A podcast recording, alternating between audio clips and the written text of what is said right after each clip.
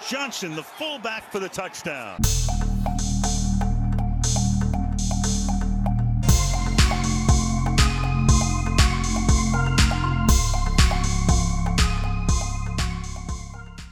Hallo und herzlich willkommen, liebe Freunde des gepflegten Footballs, zu einer neuen Folge von Fullback Dive, dem Podcast rund um die Patriots. Heutiges Thema der Episode 53 aus 90. Wir sprechen ein bisschen über die Preseason, über die beiden Preseason-Spiele, die schon über die Bühne gegangen sind und auch ein bisschen über meine persönliche Roster-Projection. Und damit ich hier nicht alleine sitze und fachsimple, habe ich mir einen Gast eingeladen, relativ kurzfristig. Schön, dass es geklappt hat. Hier sitzt mit mir zusammen Bernd Buchmasser. Spreche ich das so richtig aus? Perfekt, hallo. Sehr Danke. gut. Herzlich willkommen. Schön, dass du es einrichten konntest. Ja, vielen Dank für die Einladung. Freut mich immer, über Football und die Patriots im Spezifischen reden zu können. Also, das wird ein Spaß. Ja, freut mich. Ähm, jetzt muss ich sagen, und ähm, Daher kannte ich dich ja eigentlich auch. Du schreibst ja für Super Bowl Nation, ist das? Oder SB Nation? Ist Super Bowl Nation, glaube ich, ne? Heißen die. Ja, eigentlich war es Sportsblog Nation. Ah, Sportsblog, okay. Ähm, ich habe immer, warum, warum komme ich denn immer bei auf Super Bowl? ja, das ist ja auch die klassische Abkürzung für Super Bowl SB. Ja, ja, also genau. Von dem her äh, verstehe ich schon da die, die Überschneidung. Das liegt dann wohl eher an uns, dass wir das nicht klar abgesteckt haben. ähm, speziell schreibst du ja auch für den, für den Patriots-Blog, also Pets Pulpit ähm, den ich an dieser Stelle meinen Hörern auch sehr ans Herz lege. Den lese ich nämlich auch schon länger, daher kenne ich dich eigentlich auch, beziehungsweise dann auch über Twitter. Und mich hat es tatsächlich überrascht, ähm, weil ich dich halt nur aus diesem, diesem englischen Medium kannte, äh, dass du der deutschen Sprache mächtig bist. Und äh, das habe ich tatsächlich auch noch mitbekommen durch diesen Tweet, was ich dir ja schon mal in unserem kurzen Twitter-Austausch per, äh, per Message geschildert hatte. Ähm, da musst du mir jetzt ein bisschen mal die Hintergründe erzählen. Ja, wie, also, wie, wie kommt das, dass du für, für die schreibst? Ja, das ist eigentlich eine sehr lustige Geschichte. Also zuallererst, der deutschen Sprache mächtig, das ist natürlich immer so ein bisschen ein Spektrum. Und äh, wie man vermutlich schon heraushört, äh, komme ich aus anderen Teilen des deutschen Sprachraums wie du oder wie vielleicht Teile der Hörerschaft. Also muss ich mich da jetzt schon einmal dafür entschuldigen, falls da irgendwelche Dialektwörter rausrutschen, die dann eventuell das Sprachvergnügen mindern. Ähm, wie es dazu kommt, dass ich bei Pets Pulpit schreibe und bei SB Nation, das ist, hat eigentlich mit meinem Studium zu tun, weil ich habe Englisch studiert und dann einfach nach Wegen gesucht, um das geschriebene Wort üben zu können. Und da bin ich unter anderem eben auf SB gestoßen, weil es da die Möglichkeit gab und auch tatsächlich immer noch gibt, dass man eben sogenannte Fanposts schreibt. Und ich habe mir gedacht, hey, ein bisschen üben schadet nicht. Jetzt habe ich da angefangen, Fanposts zu schreiben und irgendwann ist äh, Greg Noppig, der frühere ähm, Managing Editor bei Pets Pauper, auf mich zugekommen und hat gesagt, hey, äh, magst du das nicht vielleicht regelmäßiger machen? Hier haben wir ein bisschen Geld für dich und wenn man studiert, ist ja Geld super. Also haben wir gedacht, ja klar, ja. mache ich nebenbei. Ähm, und irgendwann war ich dann an einer beruflichen Kreuzung in meinem Leben angelangt und habe gedacht, ich frage mal, ob eventuell mehr Kohle und mehr äh, Responsibility für mich vorhanden wäre. Und dann habe ich mir eine Stelle beworben. Das hat dann ewig gedauert, bis das irgendwie zu was geworden ist. Aber seit Oktober 2018 mittlerweile habe ich jetzt die Stelle, die ich dann bekommen habe. Und seitdem sitze ich jetzt hier im, in Österreich und schreibe den Amis quasi vor, was sie für Meinungen über die Patriots haben sollen. Das klingt ein bisschen zu hart, aber äh, so funktioniert das Ganze. Das ist eine echt coole Story.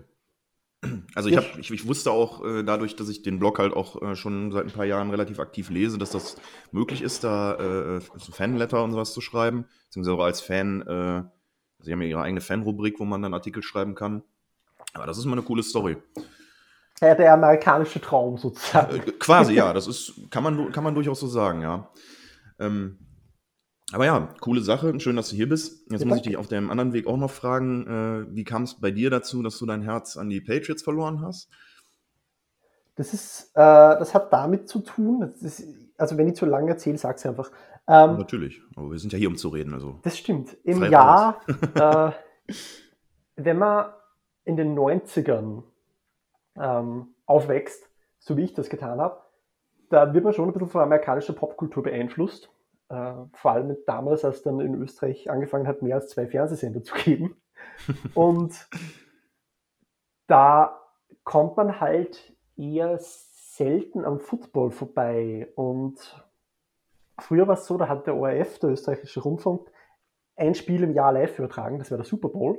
Mhm. Und im Ende Jänner, Anfang Februar 2002 muss es gewesen sein, wurde eben angekündigt, ja, Super Bowl 36, Patriots gegen Rams sind im Finale, wird übertragen im ORF, weil ich damals noch eher jung und schulpflichtig war, ist es nicht gegangen, dass ich mir den live ansehe. Jetzt habe ich meine Eltern gebeten, auf äh, Videokassette Ah. unter die Jüng für die Jüngeren unter euch, das ist ein Ding, wo man damals was aufnehmen hat können und das kann man dann streamen. Also ein Wahnsinn, das ist echt eigentlich eine arge Erfindung.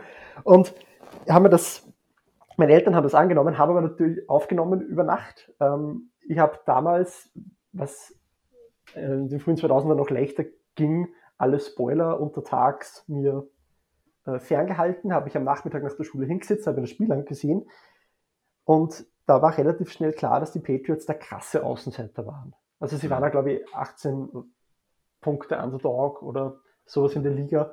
Das Und- soll es auch mal gegeben haben, ja. Genau. äh, und da haben wir gedacht, hey, das, ich finde das cool. Ich, ich hoffe, die gewinnen. Und die haben dann auch ja sehr gut gespielt, sehr gut angefangen, waren dann auch relativ schnell voran, die Rams sind dann zurückgekommen und dann im Endeffekt, wir wissen es ja vermutlich eh alle, ähm, Tom Brady den Field Goal Drive ähm, quasi äh, geleitet. Und den habe ich aber nicht gesehen, weil die Videokassette leider davor aus war. Oh. Das heißt, ich habe das Ende des Spiels nie, nie gesehen, bis äh, im Jahr darauf der Super Bowl wieder übertragen wurde und da dann die Highlights vom letzten Jahr zu sehen waren. Wow. Aber äh, so hat das begonnen und dann so nach und nach immer ein bisschen was gesehen und ähm, was, halt, was halt damals für Möglichkeiten zur Verfügung standen im, im, im, im Free TV. Und ja, so hat eins zum anderen geführt und dann irgendwann mit, mit Streaming und Einlesen ist dann das Interesse immer mehr gewachsen und jetzt tatsächlich in einer professionellen Ebene angekommen, die letzten paar Jahre. Hm. Super interessante Story. War bei mir tatsächlich so ein bisschen ähnlich, auch wenn es auch noch ein paar Jahre später war. Ähm, das erste Footballspiel, was ich nämlich komplett live gesehen habe, war der zweite äh, Giants Patriots Super Bowl. Großartiger Ähm, Start. Ja, für meine damalige Fanschaft jetzt nicht der erfolgreiche Start, aber ähm, was mich damals zu den Patriots tatsächlich gebracht hat, das war so ein bisschen, ähm, ja, nennen wir es mal so, Patriotismus in Anführungszeichen, weil damals hat Sebastian Vollmer ja bei den Patriots gespielt. Genau. Und äh, dieser Super Bowl, den ich dann auch an einem Sonntag vor der Schule quasi verbotenerweise nachts äh, in meinem Zimmer hab, geguckt habe auf meinem Fernseher, äh, gegen die Anweisung meiner Eltern. ähm, ja, den haben sie dann verloren auf, ja, zum zweiten Mal sehr traurige Weise. Aber dann habe ich halt mitgekriegt, dass Sebastian Vollmer ein Patriot ist, Deutscher ist. Und dann habe ich mir gedacht, ach guck mal, ähm, das könnte noch ein Team sein, was man unterstützt. Und dann habe ich aber danach die Jahre auch wirklich immer nur die Super Bowls geguckt, also den, das Jahr dann da drauf von den Niners Ravens und was kam dann noch? Broncos, Seahawks. Und ja, dann, dann fing es ja auch dann erst wieder richtig an, dass hier in, in Deutschland auch mehr Football im Fernsehen gezeigt wurde durch Pro7 Sat 1. Ähm, aber ja, der, meine Konstante waren irgendwie immer so die Patriots. Die hat man ja dann in der Zeit auch ein bisschen häufiger im Super Bowl gesehen. Kommt ja auch noch dazu. Das stimmt, Aber, das ist dann ähm, leicht, Genau, da, es, es, war, zu sein. es war etwas leichter, die Patriots äh, verfolgen zu können, auch als dann nur die Playoffs gezeigt wurden oder so.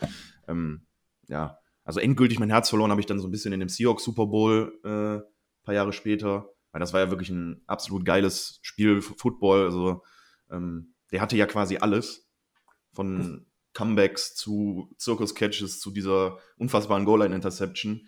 Ähm, ist tatsächlich neben Super Bowl 51 auch in meiner Liste ganz weit oben, was meine Lieblingsspiele in der gesamten NFL-Geschichte, die ich so gesehen habe, angehen. Aber ja, schon eine bewegte Zeit quasi ja, hinter mir. Es war wirklich ein sehr gutes Spiel. Also, oh ja. Äh, ich kann mich auch noch erinnern, wir haben das bei Freunden im, im Keller gesehen und ich war echt fassungslos am Schluss. Also ich habe nicht gewusst, was da jetzt, was da jetzt abgeht. Ja. Und dann aber doch immer so im, im Kopf, hey Moment, die müssen da noch irgendwie von dieser Ein-Yard-Line runterkommen. Aber jetzt mhm. wird schon sehr spezifisch. Also ja. kann ja jeder nachsehen. ja, und äh, die, die meisten hier werden sicherlich auch, äh, die, die hier mithören, werden sicherlich auch gesehen haben und da ganz ähnlich gefühlt haben. Ähm, aber ja. Kommen wir dann noch, noch mal zu aktuelleren Dingen, nämlich zu den beiden Preseason-Spielen, die wir schon hinter uns haben. Endlich wieder NFL-Football. Ähm, ich weiß auch nicht wieso, aber irgendwie fühlte sich die Pause dieses Jahr doch gar nicht so lang an wie sonst. Mag vielleicht auch ein bisschen an Corona liegen, dass die Zeit sowieso fliegt ohne Ende. Aber wir haben wieder so ein bisschen NFL-Football und jetzt ist es ja auch nur noch eine Woche, weil es sind ja nur drei Preseason-Spiele. Das ist mir auch erst vor ein paar Tagen wieder so richtig aufgefallen. Ich war immer noch in diesem vier Preseason-Spiele-Modus. Ähm, letztes Jahr hatten wir ja gar keine, aber gut. Ähm, das erste war schon letzte Woche, auch am Donnerstag oder von Donnerstag auf Freitagnacht. Äh, konnte ich mir leider nicht angucken, wie gesagt, wegen meiner Arbeit. Aber ich habe mir die Highlights angeguckt und ich habe mir so ein bisschen die Storylines rausgeschrieben, die, da, die es da so gab. Und da war erstmal, müssen wir natürlich reden über das Debüt von unserem neuen, hoffentlich Franchise-Quarterback, Mac Jones. Der hat ja doch ganz ordentlich gespielt in dem Spiel, oder? Ja, absolut. Für das, dass es sein erstes NFL-Spiel war, muss man sagen, absolut solide Leistung. Ähm, weil sie haben zwar schon, natürlich, der trainiert seit, ähm, seit Mai im Team, war eh dafür bekannt, dass er die Offense, die so ähnlich war schon in Alabama, wahrscheinlich leichter adaptieren kann, aber dass er dann gegen eine tatsächliche NFL-Defense so souverän wirkt, das ist für mich irgendwie das, das, äh, der Main Takeaway. Nicht das, also die Statistik und das alles muss man in der Preseason ja immer so ein bisschen nee, sehen. Ja, genau. aber ähm, er hat, hat sich gut bewegt in der Pocket, er hat gute Entscheidungen meiner Meinung nach gemacht. Er hat, ähm, glaube ich, einfach die Offense gut unter Kontrolle gehabt. Und das ist was, was man von einem Rookie in diesem Stadion echt nicht oft sieht. Also es war ja jahrelang ein bisschen Jimmy Garoppolo immer dieser Benchmark für, für Patriots, für junge Patriots Quarterbacks. Mhm. Ähm, natürlich Tom Brady vor 20 Jahren, eh klar, aber ähm, Garoppolo war immer so, der, der, der hat eigentlich gut in der Preseason gespielt. Da hat man schon so ein bisschen gesehen, der, der, der kann was, der, der hat Potenzial. Und da muss ich schon sagen, Mac Jones würde ich ihn fast ein bisschen noch äh, auf, eine, auf eine höhere Ebene stellen. Also das war schon echt teilweise beeindruckend. Das ist jetzt natürlich nicht die großartige, ähm, das großartige Setting, um da jetzt die defin definitiven Schlüsse draus zu ziehen. Aber was ich gesehen habe, hat mir schon eigentlich sehr gut gefallen und hat auch wirklich ähm, Lust darauf gemacht, mehr davon zu sehen. Mhm. Das kann ich so nur unterschreiben. Ich habe jetzt, wie gesagt, nur eine kleine Sample Size, weil ich mehr oder weniger wirklich nur die Highlights in diesem Spiel angeguckt habe. Aber im Prinzip alles, was, das, was du gesagt hast, äh, würde ich es unterschreiben. Hat ein gutes Pocket Movement und davon lebt ja sein Spiel auch, weil er ja halt eben klassischer Pocket Passer ist.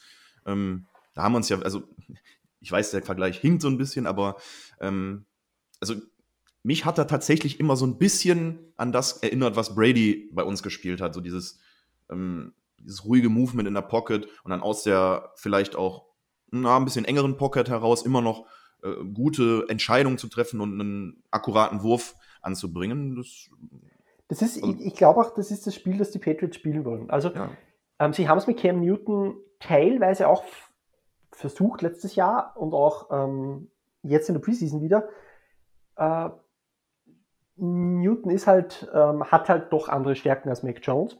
Das ja, muss man definitiv. auch sagen. Und wenn man, wenn man die, die Josh McDaniels Offenses der, der letzten Jahre hernimmt, dann ist einfach gutes Decision Making, gute Pocket Presence, ähm, gute Pre-Snap Recognition, das sind halt alles Skills, die, die, ähm, ein Quarterback in New England in diesem, in diesem System, wie es aufgebaut wurde über die Jahre, mitbringen muss. Und Jones scheint sehr vieles davon zu haben. Natürlich, du hast es gesagt, der Vergleich hinter wenig, nicht auf diesem ähm, Brady-Niveau, weil der hat erstens 20 Jahre drin gespielt und zweitens, es ist halt doch Tom Brady. Und ja, irgendjemand den zu messen ist unrealistisch. Aber ähm, man sieht schon in Ansätzen, dass er ins System passt. Und das ja. ist für mich das, was man aus dieser Preseason ähm, mitnehmen soll und kann. Und ob der jetzt, ähm, ich gehe davon aus, dass, da werden wir später darauf äh, zu sprechen kommen, ob der jetzt startet oder nicht heuer, ist eigentlich nicht so wichtig, weil es ist ein Langzeitprojekt und die Richtig. ersten äh, Anzeichen seiner Entwicklung sind dahingehend schon sehr positiv, meiner Meinung nach. Ja, das ist absolut richtig. Wie gesagt, ich wollte mich jetzt hier auch nicht anreißen. Ah, na, na, meine ich dem, auch armen, dem, dem, dem, armen Mac Jones hier äh, schon, schon auf Tom Brady-Niveau zu heben und dann enttäuscht zu sein, wenn das dann doch nicht ist. Aber äh, du hast schon recht, wir werden ihn, denke ich, auch jetzt noch nicht unbedingt äh, im ersten Jahr häufig als Starter sehen. Aber gut, es ist ja auch noch, noch offen. Aber es ist zumindest schon mal, äh, äh, nennen wir es mal, also macht Mut, was wir sehen ja, von ihm. Absolut, auf alle Fälle. Ähm, ein weiterer Rookie, der so ein bisschen seinen Eindruck schon im ersten Spiel hinterlassen hat, war Running Back Ramondre Stevenson. Und er hat dann einfach mal kurz vor Schluss diesen 91 Yard Touchdown Run abgefeuert. Und da muss ich sagen, der hat mir auch sonst eigentlich schon ziemlich gut gefallen in dem Spiel. Also für einen Rookie Running Back kann man nichts sagen, ja. War also, der schon, also vor allem, man hat halt gesehen, dass was ihn ausmacht, ähm, und da habe ich tatsächlich auch in einer Episode mit ähm, mit, mit, mit jemandem schon darüber gesprochen. Nach dem Draft haben wir die Draft-Class analysiert. Ähm, das war vom Triple Option Blog. Ähm, der hat gesagt auch, dass Ramondre Stevenson ja körperlich schon groß ist. Aber dass sein Game ja tatsächlich nicht dieses Power-Run-Game ist, sondern so dieses, ja, agile, schnelle Richtungswechsel. Und genau das hat er eigentlich auch gezeigt. Aber ich finde, er hat eben auch gezeigt, dass er so ein bisschen auch schon gelernt zu haben scheint, sich ein bisschen körperlicher einzusetzen. Ja, also Oder wie die, siehst du das? Ja, die Physikalität in der NFL ist natürlich andere als im, im College-Level, das muss man schon sagen. Und ich, ich finde schon, dass er, ähm, er wird ja gerne mit LeGarrette Blunt verglichen. Ja.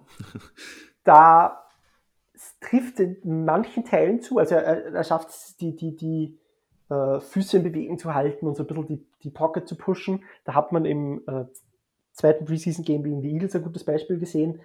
Aber ja, er ist nicht dieser klassische Bruiser, wie man sagen würde, dieser genau. klassische große ja. Running Back, den du damit reinschickst und der schießt alle weg. Er hat schon eine, eine gute ähm, Flexibilität in seinem Unterkörper und das hat man gegen Washington gut gesehen, man hat es auch gegen die Eagles gut gesehen. Mhm. Und was meiner Meinung nach in beiden Spielen aufgefallen ist, natürlich, er ist halt quasi der letzte Running Back gewesen in der Rotation, der, der als Rookie zum Zug gekommen ist. Und er ist aber halt auch hinter der Backup-O-Line gelaufen. Und die, das, das, so ehrlich muss man halt sein, viele davon werden halt nicht spielen heuer für die Patriots. Das ja. ist einfach, du hast nur 53 Spots zur Verfügung. Aber dennoch weil, hat er ähm, sehr gut sehr gut ausgesehen. Der hat seine Lanes gut unter Kontrolle gehabt, ist, ähm, war sehr flink, also überraschend flink. Ähm, du hast es ja schon gesagt, dass, er, dass sein Spiel ja nicht dieses klassische Big Bag-Spiel ist, sondern mhm. er schon ein bisschen herumkurven kann. Das hat man gesehen, auch gegen NFL ähm, Talent. Und ja, der 91 Yard Run, das war natürlich, das war natürlich ein großer, großartiger Abschluss. So ein bisschen, ja. hat mir ein bisschen erinnert an Danny Etling in der 2018er ja. Preseason gegen die Giants. Ja. Nur dass halt, nur dass halt bei Stevenson erwartet man es halt, dass er da ja, tatsächlich das, das davon läuft. Etling war halt einfach großartiges ja. Kino. Das war halt ein bisschen Slapstick. Aber um zurück zu Stevenson zu kommen, ich, ich bin mir nicht sicher, wie viel er spielen wird heuer, aber wie bei Mac Jones auch, die Ansätze waren gut und das will man eigentlich von einem Rookie in der Preseason sehen. Ja, das unterschreibe ich so. Ähm, ein weiterer Protagonist, auf den er so ein bisschen die Augen im Moment doch eher viel gerichtet sind, ist äh, Kill Harry. da kommen wir auch gleich im, im Thema, ein Thema generelles aus dem Camp nochmal zu, aber der hat ja dafür, dass er eigentlich im Training ganz gute Ansätze gezeigt hat, jetzt so in der Preseason irgendwie wieder, hat er sich wieder versteckt. Also da war ja wirklich nichts los, vor allem im ersten Spiel. Im zweiten dann auch eher Da war weniger, das, aber. Da war das Falsche los. Ja, da genau, da war das Falsche los. Ja. Hat er sich verletzt und äh, den Ball fallen lassen. Und das war ein guter, ein guter Deep Ball von Mac. Aber ja, was ist mit dem Jungen? Also ich hatte ja echt so ein bisschen Hoffnung, nach dem, was man so aus dem Camp gehört hat, dass er vielleicht doch so ein bisschen wieder ähm, endlich mal so ein bisschen dahin kommt, wo man, was man eigentlich von ihm erwarten sollte als First-Round-Pick, aber naja, das, Ja. was in der Preseason war, das hat er jetzt dann schon wieder arg die Bremsen auf dem, ha, nennen wir es mal, Hype-Train gedrückt. Ja, das kann man leider schon so sagen. Also, Harry ist für mich schon ein, ein interessanter Spieler, weil ähm, ich habe mit Ryan Spagnoli, der für Pets Paupit im, beim, beim Camp drüber geredet und der hat halt gemeint, der ist halt One-on-One, ist der halt großartig. Also in den ganzen One-on-One-Drills ist, merkt man schon, dass er weiß, wie er den Körper einsetzt und wie man äh, die, die Defensive Backs wegschüttelt. Und das hat man auch gegen die Eagles gesehen in den, in den Joint Practices. Da war Harry tatsächlich sehr, sehr gut. Aber wenn es dann zu den Team Drills gekommen ist, irgendwas, irgendwas passt da nicht. Und ich weiß nicht genau was. Und ich kann es nicht, nicht ähm, be betiteln, weil man hat auch dann gesehen, wenn man sich das, ähm, das den, den Gamefilm gegen Washington angesehen hat, Harry war schon, hat schon Platz gehabt. Der wäre schon eine Option gewesen. Jetzt weiß man natürlich nicht, wie die Reads laufen, ob Harry vielleicht, weil er ja ähm, tie- oft mal auf, auch tiefer eingesetzt wird, einfach in der Read-Progression so weit hinten ist, dass äh, ein Spieler wie Mac Jones zum Beispiel, hey, den ersten Spieler, den er sieht, der ist gleich offen und ich ähm, schaue gar nicht weiter, ob vielleicht ein Harry, der tiefer läuft, noch ebenfalls offen ist. Kann sein, ist jetzt äh, aber alles nur Spekulation, ohne wirklich genau zu wissen, was, äh, wie jetzt die Playcalls funktionieren vom, vom genauen Aufbau her. Aber ich, ich denke, es ist halt, äh, die Injuries waren immer ein Problem für Harry, äh, die letzten beiden Jahre schon. Und dass er jetzt halt wieder verletzt ist, hilft, hilft ihm nicht. Ich denke aber trotzdem, ähm, der kann schon, der kann schon eine Rolle spielen für die Patriots. Also natürlich hat man den, diesen Trade Request von seinem, von seinem Agenten gehabt, aber wenn, das ist, der kann ja was. Das ist ja nicht so, dass man den jetzt da sieht und sie denkt so, ja, ist halt, ist halt, ist halt blöd, aber ähm, der ist schon gut. Der, der weiß schon, wie man seinen Körper einsetzt. Das Problem ist halt, diese, die Konsistenz fehlt und die, das Eingebundensein ins System bis zu einem gewissen Grad. Mhm. Ähm, man hat es gesehen, es kann absolut funktionieren, wie letztes Jahr im Seahawks-Game. Da war er wirklich neben Edelman Kla- äh, Starter-Level-Player. Also der war. Ja. war Das super. war auch mit Abstand ja sein bestes Spiel, was er für die Patriots gemacht hat bisher, Genau. bis jetzt. Und sonst war es halt immer nur so in Ansätzen zu sehen. Und die Ansätze können schon gut sein. Also man kann Harry jetzt, wenn er kein Starter ist, du kannst ihn einsetzen in gewissen Situationen, aber dann müssen die Situationen halt sich auch ergeben. Mhm. Kann sein, dass das in der Preseason einfach noch nicht gemacht wird, weil halt nicht so geschemt wird wie in der Regular Season. Sprich, ähm, die Patriots haben einfach keinen Wert drauf gelegt, ihn jetzt aktiver einzubinden. Mhm. Ähm, aber ich denke dennoch, dass er gegen Miami am 13. September im Kader sein wird und ich denke, dass er seine Chancen bekommen wird.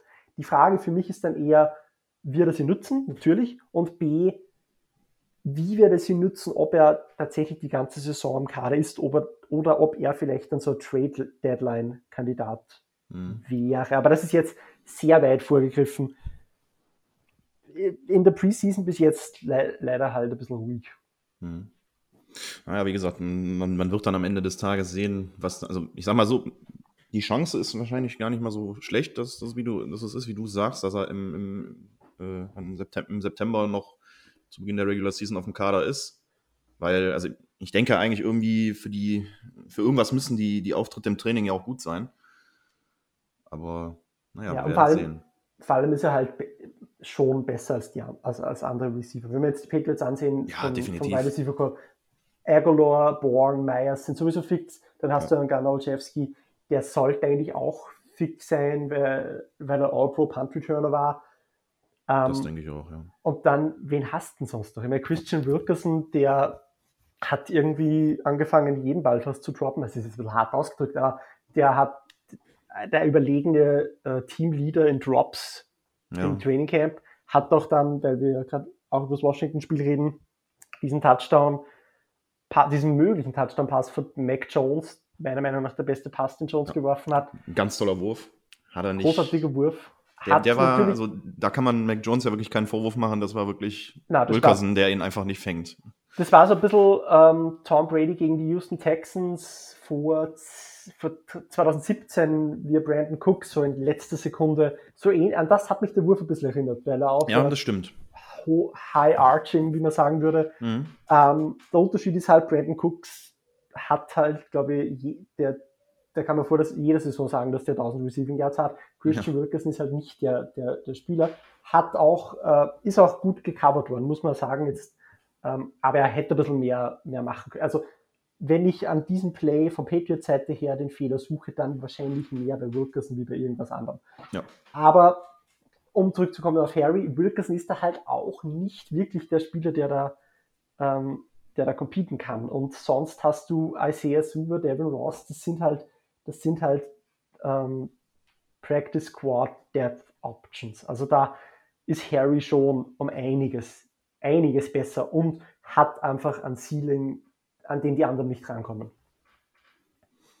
Ja, so würde ich das auch sehen. Also die Chance ist ganz gut, dass er, dass er auch am Ende den, den Cut auf 53 Leute überlebt. Aber wie gesagt, das ist wahrscheinlich auch eine Sache dessen, äh, dass das Wide Receiver Core zwar besser ist als in den letzten zwei Jahren, aber ähm, wenn wir mal ehrlich sind, ist das ja immer noch nicht, äh, zumindest nominell aktuell, auch mit Aguilar und Bourne, wahrscheinlich nicht eins der besten der NFL. Ich glaube, da hast du tatsächlich recht. Ähm, aber worin die Patriots halt gut sind, ist Spieler so einzusetzen, dass sie produzieren können. Das ist da- richtig. Da ist jetzt natürlich letztes Jahr ein schlechtes Beispiel, weil der Mio Bird ist meiner Meinung nach immer von der linken Seite äh, Go- oder Comeback-Routes gelaufen und das war's. Aber ähm, Aguilar und vor allem Born haben halt doch, die sind sehr, sehr variabel in dem, was sie spielen können.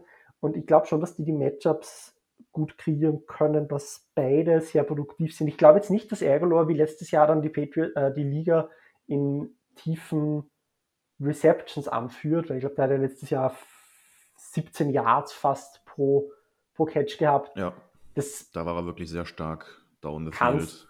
genau, kann sein, dass das heuer wieder so ist, würde jetzt aber nicht unbedingt äh, prophezeien. Hm. Aber ähm, dass das nicht die großen Namen sind, das, das, das sind uns alle klar. Dass Jacoby Myers jetzt kein All-Pro so sch schnell werden wird als, als, als Wide Receiver, davon muss auch fast auszugehen sein. Aber ähm, wenn sie in der ganzen Komposition dieser Offense, gemeinsam mit den Backs, gemeinsam mit den Tight Ends, ähm, die Rollen gut füllen können, dann können die auch produktiv sein, obwohl es jetzt nicht am Papier die größten Namen sind. Das, das würde ich nur äh, kurz dazu anmerken. Das ist völlig richtig. Und jetzt muss man ja auch mal so ein bisschen in die, in die, in die Vergangenheit gucken und dann auch einfach feststellen, nun gut, man hatte natürlich einen Julian Edelman, aber ähm, sonst hatte man ja auch eigentlich nie wirklich die, die richtig großen Namen auf Wide Receiver, jetzt mal abgesehen von Randy Moss, aber ähm, oder auch einige andere noch früher in der, äh, in der, in der Dynastie. Ähm, man hat ja eigentlich auch immer viel mit, mit, mit Leuten gearbeitet, die so Middle of the Pack, nennen wir es mal, waren. Ähm, ich ich denke da zum Beispiel auch an so Leute wie, wie Chris Hogan, den ja irgendwie kaum Leute auf der Rechnung hatten, den, der aber in einem Patriots-System auch sehr, sehr gut funktioniert hat. Oder Malcolm Mitchell, immer noch schade, dass der Junge äh, seine Karriere nicht fortsetzen konnte mit seiner Das stimmt, ja. Knieverletzung.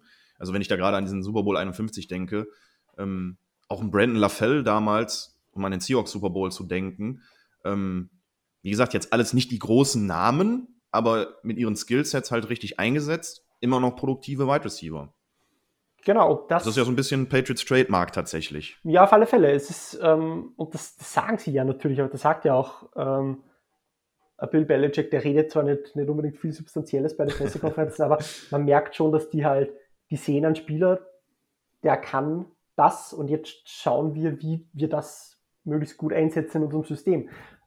Glaube ich, also da glaube ich schon, dass das, die haben den Ärgerler nicht geholt, weil der letztes Jahr so gut war bei den Raiders. Dafür haben sie bezahlt.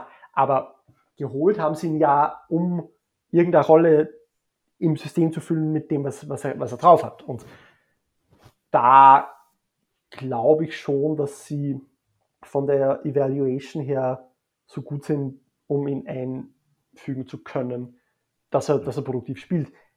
Ob es wirklich so, ob es wirklich so wird, wird sich zeigen, aber die Hoffnung ist ja bekanntlich das Letzte, das stirbt. Ja, definitiv.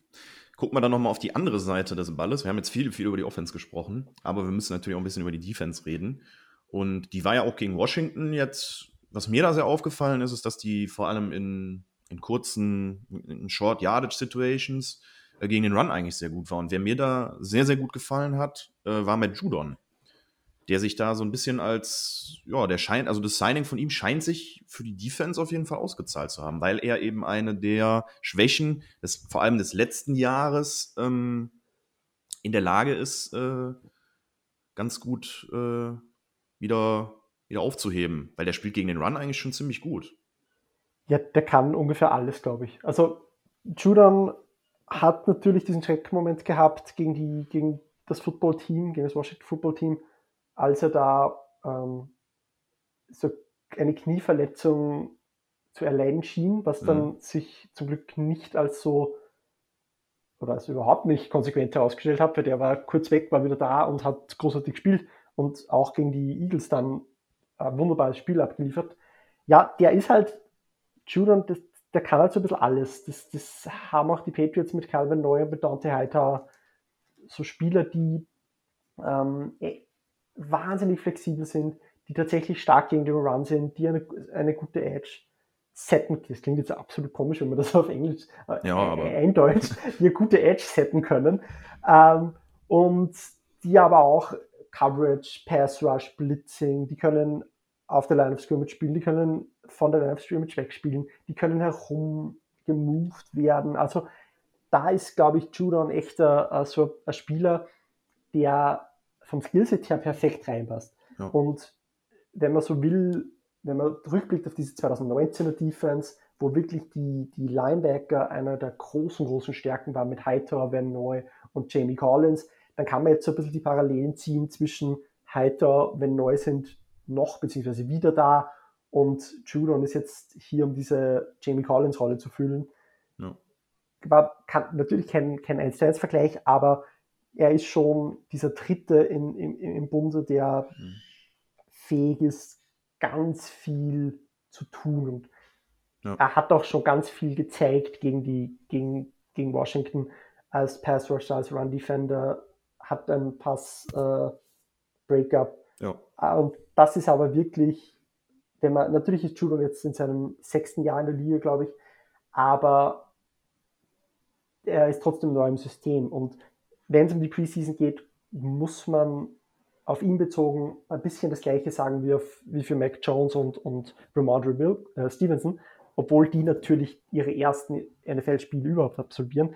Aber es geht ein bisschen darum, um zu sehen, hey, wie fügt er sich ins System ein? Was, was macht er? Und die Tatsache, dass die Patriots ihn ähm, in beiden Spielen relativ zurückgehalten haben, er aber trotzdem einen, einen äh, sehr viele positive Plays gehabt hat, spricht definitiv dafür, was er im System zeigen kann und wie gut er sich jetzt schon eingefügt hat. Also mhm. Judon kann tatsächlich hat tatsächlich sehr viel Potenzial, ein, ein, ein Difference Maker, wie man so schön sagt, für diese Defense zu werden. Ja, vor allem ein Playmaker auch. Und ja, äh, das ist auch nochmal das, weil du den Vergleich auch gebracht hast. Ich finde, ich würde ihn ja sogar auch individuell nochmal ein bisschen höher einordnen als ein Jamie Collins tatsächlich.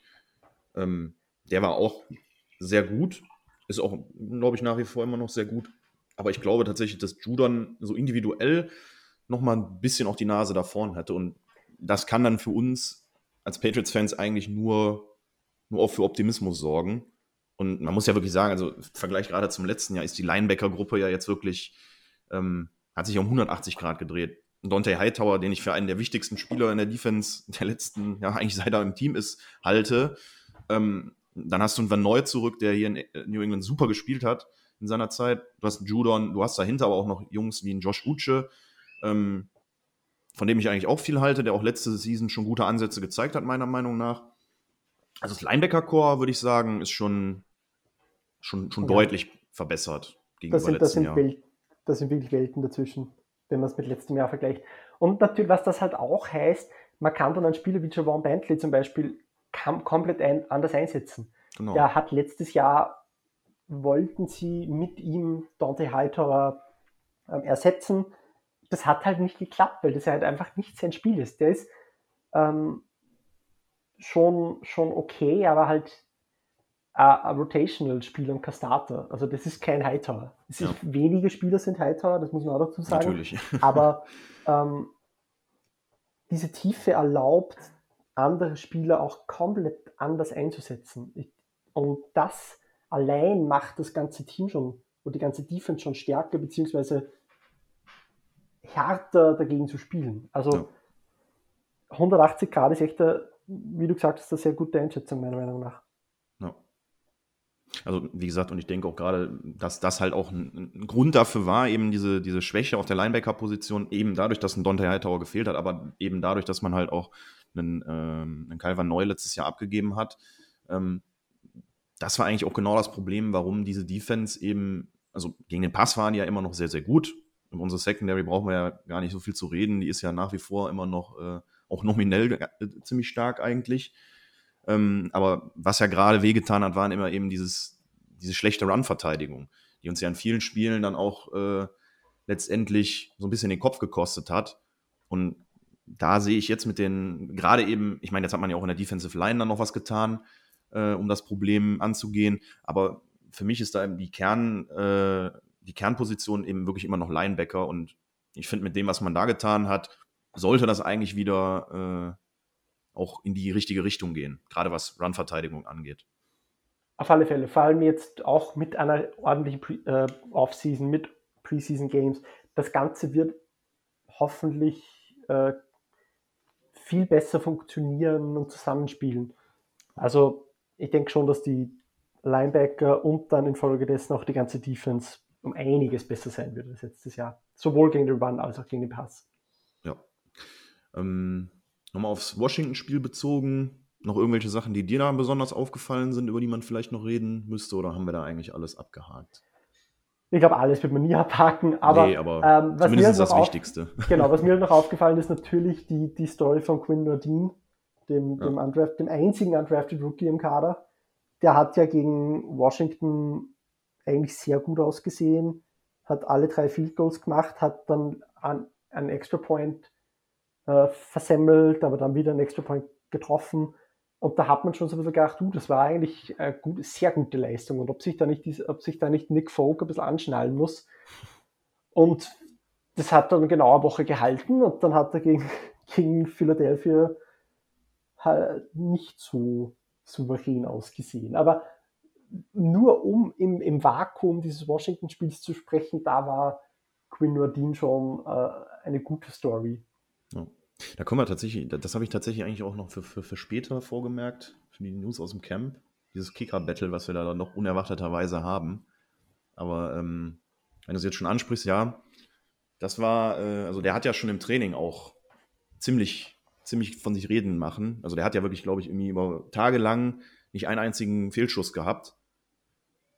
Und, genau, äh, ist natürlich gegen Live Rush äh, nochmal was anderes wie natürlich. in, in einem Practice.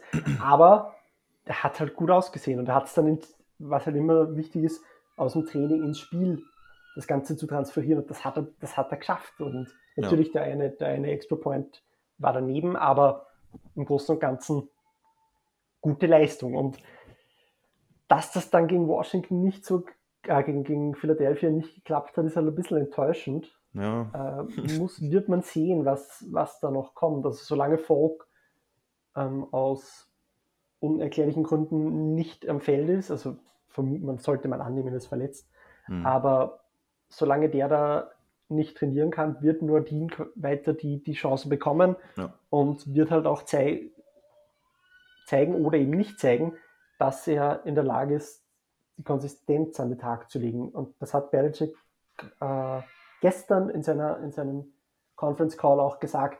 Es geht halt ein bisschen um äh, bei dieser Position ums Konsistentsein. Und ja. das war Nordin jetzt, in, wenn man die ganz, den ganzen Sommer anbelang, an, ansieht, anfangs schon und dann halt wieder auf einmal nicht. Und mhm. das ist genau das Problem, warum man, warum man trotz der guten Leistung und trotz des billigen Vertrages und trotz der Upside es mich immer noch nicht wundern würde, wenn die Patriots dann mit, mit Folk voranziehen und seinem Vertrag, der ihm 1,2 Millionen garantiert. Aber man weiß nicht. Und das ist, das ist das Schöne am, am, am Training Camp. Alles kann passieren. Ja. Und äh, mich würde sehr freuen, oh, ein Frosch im Hals. mich würde sehr freuen, wenn, äh, wenn, er, wenn das Team packen würde, weil das, das wäre irgendwie, glaube ich, dann das erste Mal seit weiß nicht wie vielen Jahren, dass, ein, dass wir keinen undrafted Free Agent auf dem 53-Mann-Roster hätten. Das stimmt. Gut, jetzt, weil wir eben auch äh, nur einen einzigen gesigned haben, sind die Vorzeichen natürlich dementsprechend auch schlecht, aber ähm, mich würde schon sehr freuen, wenn er, äh, wenn er das packen würde. Aber das wird sich halt zeigen, wie er jetzt die nächsten Tage und auch im nächsten Preseason-Spiel damit umgeht und ob er die Leistung wieder zurückdrehen kann. Er wird seine Chancen bekommen und ob er sie nutzt oder nicht, das liegt einzig und allein an ihm. Nee, definitiv nicht. Aber äh, setzen wir doch da an, wir haben ja schon ein bisschen auch über das Eagles-Spiel geredet. Ähm, 35 zu 0 Win. Liest sich auf dem Papier natürlich erstmal sehr, sehr gut. Auch wenn man natürlich drüber nachdenkt, es ist Preseason, also auch das sollte man vielleicht nicht so hoch bewerten. Aber so die einzelnen Takeaways, die ich mir da so ein bisschen auch rausgeschrieben habe, Mac Jones hat eigentlich nahtlos an die Leistung angeknüpft, die er im Washington-Spiel gezeigt hat. Gutes Pocket-Movement, akkurate Pässe, hat sich, sah so aus, als würde er sich in der Offense sichtbar wohlfühlen. Ähm, dann müssen wir aber auch sagen, dass Cam Newton gar kein so schlechtes Spiel gemacht hat. Man auch bei ihm eben merkt, ähm, dass er besser ist als letztes Jahr und ihm äh, eine Saisonvorbereitung, wer hätte es gedacht, tatsächlich auch sehr gut zu tun scheint und er vielleicht auch ein bisschen mehr im System jetzt angekommen ist. Was mir vor allem aufgefallen ist, war wirklich, also in den, vor allem in den Drives, wo Mac Jones auf dem Feld war, ähm, das hat mich an die, das hat mich wirklich eins zu eins an diese Offense erinnert, wie wir sie unter Brady gespielt haben. Kurze, schnelle, akkurate Pässe, Power-Run-Game, dieses Wear and Tear einfach. Du ziehst den Gegner 17 Plays, 80 Yards das Field runter und äh, scorest dann am besten auch noch. Das ist ja genau das, was, was früher so die, die offensive Philosophie eigentlich war der Patriots.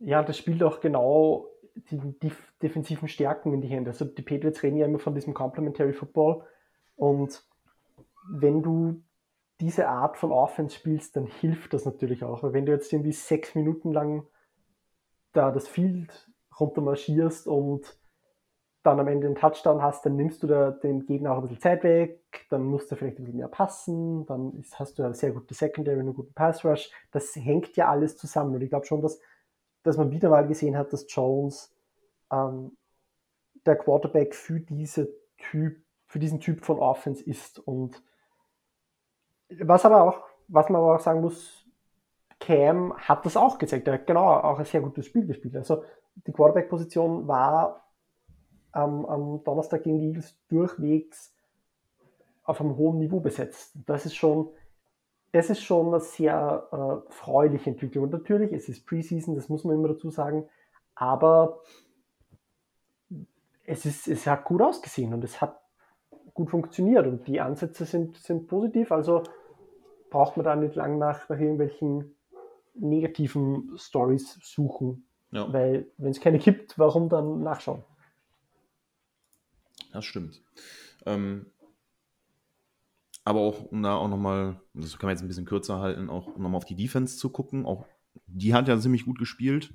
Klar, null Punkte zuzulassen, äh, spricht schon eine deutliche Sprache, auch wenn es Preseason ist. Ähm, aber das, das fühlte sich ja auch, also so von dem, was ich ja gesehen habe, fühlte sich ja auch durch die Bank weg, ob es jetzt First, Second oder auch so ein bisschen Third Team Defense war, ähm, haben die ja durchaus eine gute Leistung gezeigt. Kann man schon, kann man absolut unterschreiben. Es, ähm, man hat ein bisschen gesehen, dass, dass Devonta Smith von den Eagles den Patriots ein bisschen Probleme bereitet hat. Ja, das stimmt. Ähm, das war auch schon in, den, in dem einen Joint Practice so, als äh, zur Verfügung stand für Philadelphia. Aber das ist halt auch ein First-Round-Receiver. Da muss man, da muss man einfach so, so ehrlich sein zu sagen, der ist halt gut. Ja. Und natürlich wäre es vielleicht jetzt irgendwie schön gewesen, ähm, Jalen Hurts zu sehen statt Joe Flacco, aber nichtsdestotrotz, ähm, die Leistungen, die die einzelnen Spieler abge, abgerufen haben, waren schon, waren schon positiv. Also man hat auch wieder Joanne Williams gesehen, der in einer Starter-Rolle eigentlich ganz, ganz solide gespielt hat, was sehr erfreulich ist, wenn man bedenkt, dass ähm, Stefan Gilmer ja immer noch ähm, abwesend ist. Jalen Mills hat wieder mehr im Slot gespielt, war auch, was ihm auch besser liegt, meiner Meinung nach, wie diese, diese Gilmore-Rolle zu füllen, zumindest dann den, den, den Platz am Feld einnehmend gesprochen.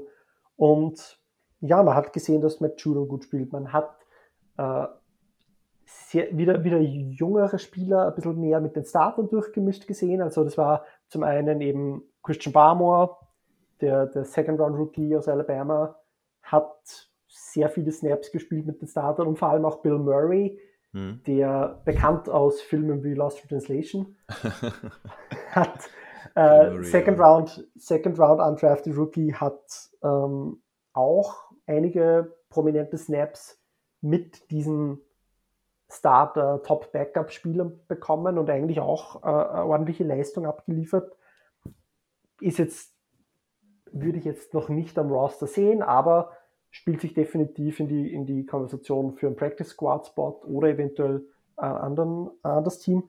Also die, die Defense hat schon dafür, dass in der Preseason ja quasi nicht geschemt wird, auch ordentlich, ordentlich performt. Und egal gegen wen du spielst und egal was jetzt die, die Umstände sind, null Punkte sind null Punkte. Und das, das, ist, schon, das ist schon cool. Ja, definitiv. Ähm, wie gesagt, wahrscheinlich nicht unbedingt jetzt überzubewerten.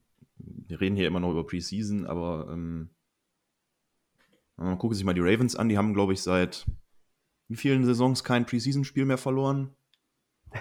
Das stimmt. Den Super Bowl haben sie trotzdem nicht gewonnen, aber ja, eben. man, ja, muss, man muss eben, es ist eben wichtig in der Preseason und äh, das ist auch so eine Sache, die, die musste ich immer, so in meiner ersten Zeit, wo ich dann wirklich angefangen habe, Football ja, dauerhaft zu verfolgen oder dann auch so ein bisschen mehr über das Spiel gelernt habe, war das auch immer so eine Sache, wo ich mir dann gedacht habe, so, ey, ähm, oh ja, geil, Preseason und sowas. Und dann am Ende denkst du dir aber halt so, okay, musst du dann auch irgendwo es einordnen können. Das ist halt ganz wichtig. Also die Preseason ist ja keineswegs nichtssagend, aber sie ist halt deutlich nichtssagender als das, was dann ab Woche 1 äh, im vollen Spielbetrieb passiert. Man kann da sicherlich Takeaways haben und ähm, man, man kann halt hier und da auch sehen, so, ne, wie gesagt, was, was wir jetzt auch gesprochen haben, dass die Defense spürbar besser ist, dass ein Matt Judon ganz gut ins System reinkommt, auch ein Mac Jones sich im System wohl zu fühlen scheint. Aber ähm, wie es dann in Woche 1 aussieht, kann man halt auch nach einer 3-0 oder 4-0 Preseason nicht wirklich sagen.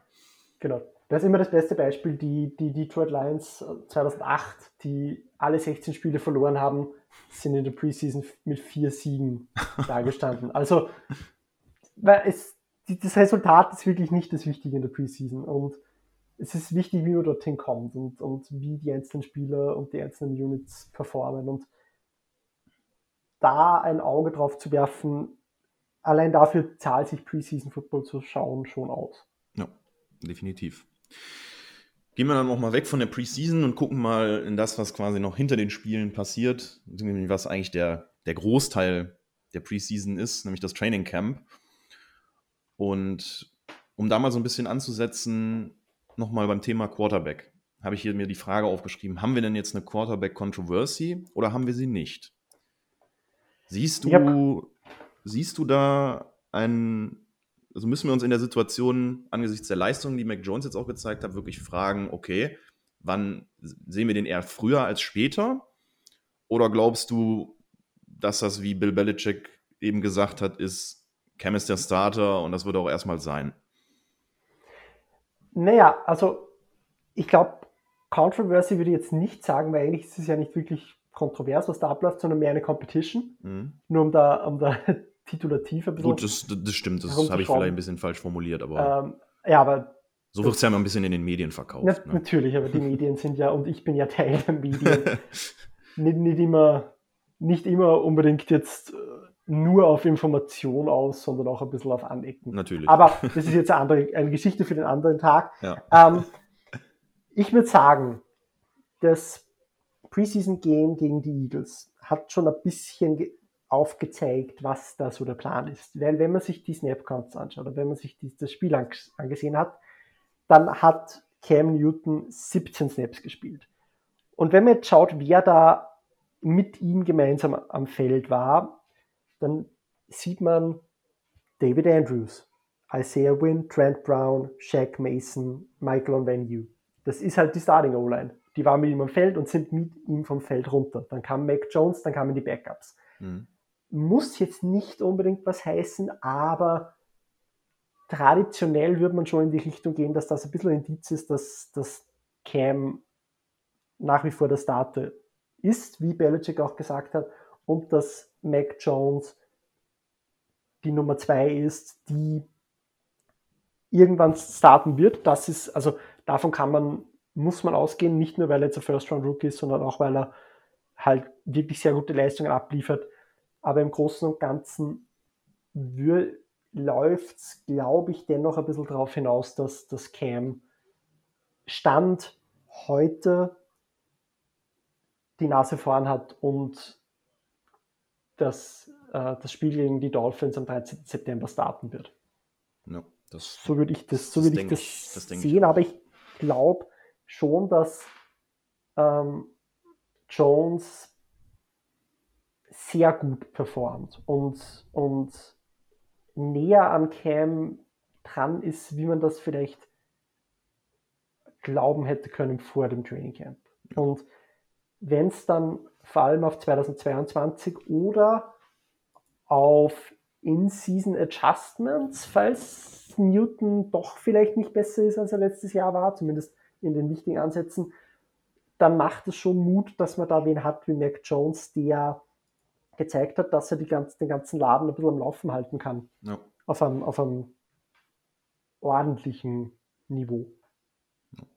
Ja, so würde ich das auch sehen. Also ich denke, wir werden auf jeden Fall in den ersten Spielen Cam sehen. Und, aber danach ist tatsächlich, also für mich tatsächlich auch so ein bisschen offen. Hängt wahrscheinlich auch davon ab, äh, wie Cam dann wirklich am Ende performt. Weil, hm, wenn man sich jetzt mal die letzte Saison anguckt, na klar, man muss da immer dran denken, was, unter was für Vorzeichen diese Saison gestanden hat. Äh, wir reden über quasi kein Trainingcamp, keine Preseason. Er ist recht spät zum Team gekommen, dann hat er noch Covid gekriegt. Ähm, naja, es war halt eine solchen Saison für ihn. Ähm, von daher kann ich mir schon vorstellen, dass, er, dass wir diese Season auch einen deutlich besseren Cam Newton sehen. Aber am Ende muss ich halt zeigen, wie lang das dann quasi äh, dafür gut ist, ihn als Starter drauf zu behalten. Ja, vor allem ist halt alles relativ zu betrachten im, im, im Quarterback-Room. Weil letztes Jahr hattest du halt Jared Stidham und Brian Hoyer als Backups. Ja. Und Hoyer hat massiv enttäuscht im Spiel gegen Kansas City. Ja, das und ist. Das ist ein Spiel, über das möchte ich gar nicht mehr reden. Ja, war, da waren natürlich auch die Vorzeichen Wahnsinn. Also das schlecht hätte, hätten da die Vorzeichen gar nicht sein können. Ja. Drei Tage vor den Starter die Covid-Liste zu verlieren. Aber ähm, Heuer hat nie wirklich überzeugt, Stidham hat nicht wirklich überzeugt.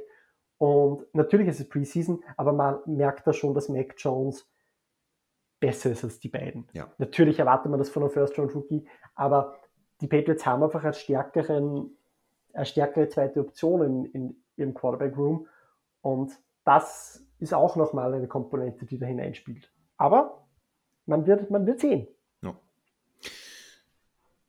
Ja. An restlichen Training Camp Stories hatte ich jetzt natürlich hier auch noch stehen, der sogenannte Kill Harry Redemption Arc. Da haben wir ja eben auch schon ein bisschen drüber gesprochen. Ähm, wie gesagt, ich hatte da so ein bisschen diese Quote auch im Kopf. Das hatte Evan Lazar auf Twitter geschrieben, meiner Patriots Beatwriter. Um, I've covered all three of Nikhil Harris training camps with the Patriots. This is by far the best one he's, uh, he has looked at in practice. Also der hat ja schon auch ein bisschen Hype gekriegt im, im Training Camp. Aber wie du schon sagtest, ähm, in, den, in den Individual Drills ziemlich gut, aber sobald er irgendwie gegen, gegen, gegen, gegen ein Team ran muss oder mit einem Team ran muss, äh, verpufft das wieder so ein bisschen. Ähm, ja, ich glaube, er ist ein Spieler, der halt, der halt sehr, leider kann man fast sagen, dafür, wo er gedraftet ist, ein bisschen scheme-abhängig ist. Und wenn dann mhm. geschemt wird in den Spielen, ähm, da kann er schon seine Rolle haben. Aber es ist halt, Harry ist, Harry ist halt wirklich ein, ein, ein schwer zu, zu projizierender Spieler.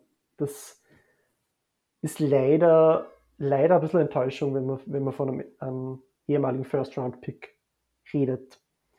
Ja. Aber er, er hat gezeigt, also da, da unterstimme ich Evan auf alle Fälle zu, ähm, er, ist, er ist besser und er, er, er, er, sieht gut aus und er performt in den einzelnen Drills gut. Das war ja auch nicht immer der Fall. Also mhm. man merkt schon, man merkt schon, dass da ein, ein Development da ist.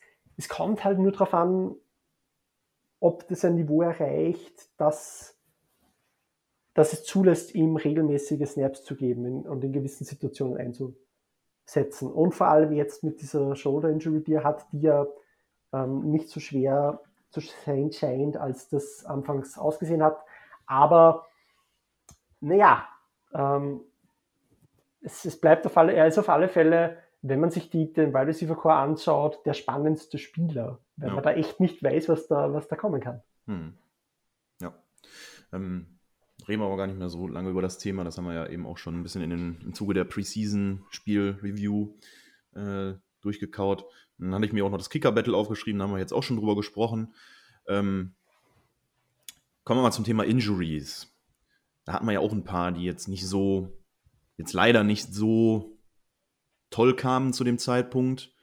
Ähm, wir haben bis jetzt, Gott sei Dank, noch ja, bis jetzt erst einen, glaube ich, der ne, zwei, die jetzt auf Season-Ending IAA sind, nämlich Tyler Dalton Keen und Raekwon McMillan, Linebacker, der sich das Kreuzband gerissen hat.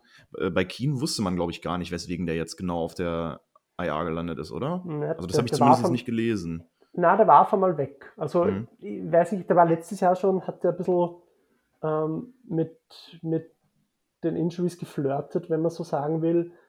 Äh, ich glaube, ich weiß nicht genau, was es bei ihm war, ich glaube, er hatte eine Neck-Injury gehabt und dann irgendwas mit, mit dem Knie. Mhm. Uh, ja, weiß nicht, das Training Camp passiert viel, man hat keine Injury Reports, um das jetzt genau zu wissen, was da los ist.